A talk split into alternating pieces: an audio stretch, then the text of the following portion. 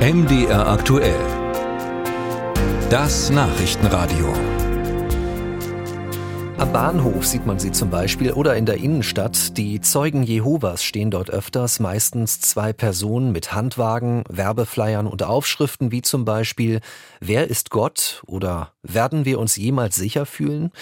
Nach den Nachrichten aus Hamburg stehen die Zeugen Jehovas allerdings mit ganz anderen Dingen im Zusammenhang. Die tödlichen Schüsse hat es gegeben.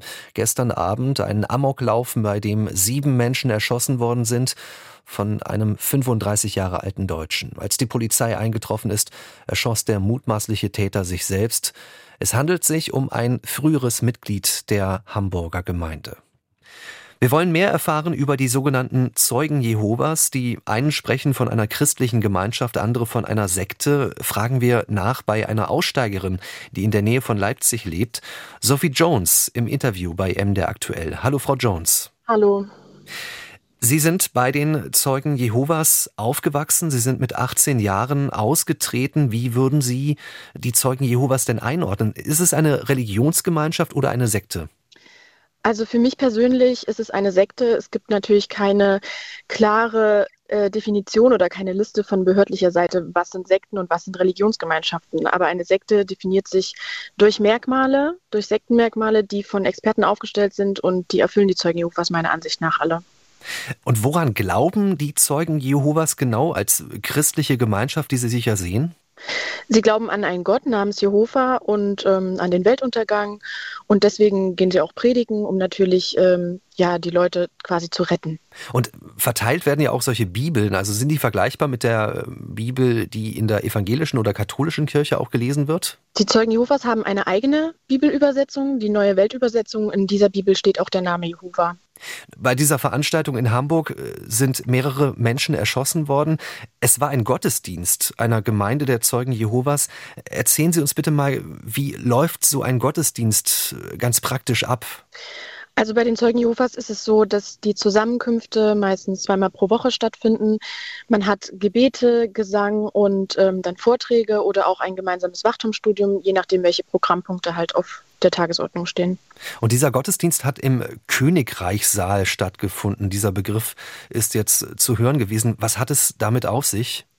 Das ist quasi das Gotteshaus von Jehovas Zeugen und ähm, ja, sie nehmen das halt sehr ernst. Also da ist die Gemeinschaft wesentlich enger, als wenn man das jetzt mit ähm, katholischen oder evangelischen Gottesdiensten vergleicht. Was bedeutet enger? Also kommen da auch nur bestimmte Leute zusammen? Ähm, es ist viel familiärer. Also man als Zeuge Jehovas grenzt man sich ja nach außen relativ ab. Also Zeugen Jehovas werden angehalten, hauptsächlich Zeit mit anderen Mitgliedern zu verbringen, weil ähm, Ungläubige sind quasi Weltmenschen und äh, sind die Welt ist in der Macht des Teufels. Das ist so die Devise. Und wir wissen ja, der mutmaßliche Amokläufer ist ein ehemaliges Mitglied der Hamburger Gemeinde gewesen. Ist es denn einfach so möglich, als ehemaliges Mitglied dort äh, dazuzukommen? Also ehemalige Mitglieder, Ausgeschlossene werden geächtet. Das heißt, äh, die aktiven Mitglieder dürfen mit diesen Personen nicht einmal sprechen, auch wenn es die eigene Familie ist. Gibt es da noch weitere Sanktionen oder irgendwelchen Druck, der da ausgeübt wird auf Aussteiger, Aussteigerinnen? Sie haben es ja auch selber vielleicht erlebt. Ähm, also das Schlimmste ist tatsächlich die soziale Ächtung, weil ab dem Moment des Ausstiegs verliert man sein komplettes soziales Umfeld. Und dadurch, dass man ja im Vorfeld nicht so viele Kontakte außerhalb der Gemeinschaft hat, steht man meistens alleine da. Wir wollen noch mal genauer darauf schauen, was diese Sekte eigentlich ausmacht. Es sind insgesamt acht Millionen Mitglieder weltweit. Die deutsche Gemeinschaft ist europaweit mit 165.000 Mitgliedern die größte. Frau Jones, inwiefern hat sich das denn in Ihrer Zeit bemerkbar gemacht, als Sie noch bei den Zeugen Jehovas waren? Man glaubt natürlich als Zeuge Jehovas, dass man irgendwo von Gott auserwählt ist, also dass man zu Gottes Volk gehört. Und die Zeugen Jehovas haben ja auch viele größere Veranstaltungen, also auch internationale Kongresse, wo wirklich Stadien gefüllt werden. Und das ist natürlich für die Zeugen ein krasses Gefühl, ne? wenn dann so viele Menschen auch aus einer Nation zusammenkommen und alle glauben an diesen einen wahren Gott Jehova.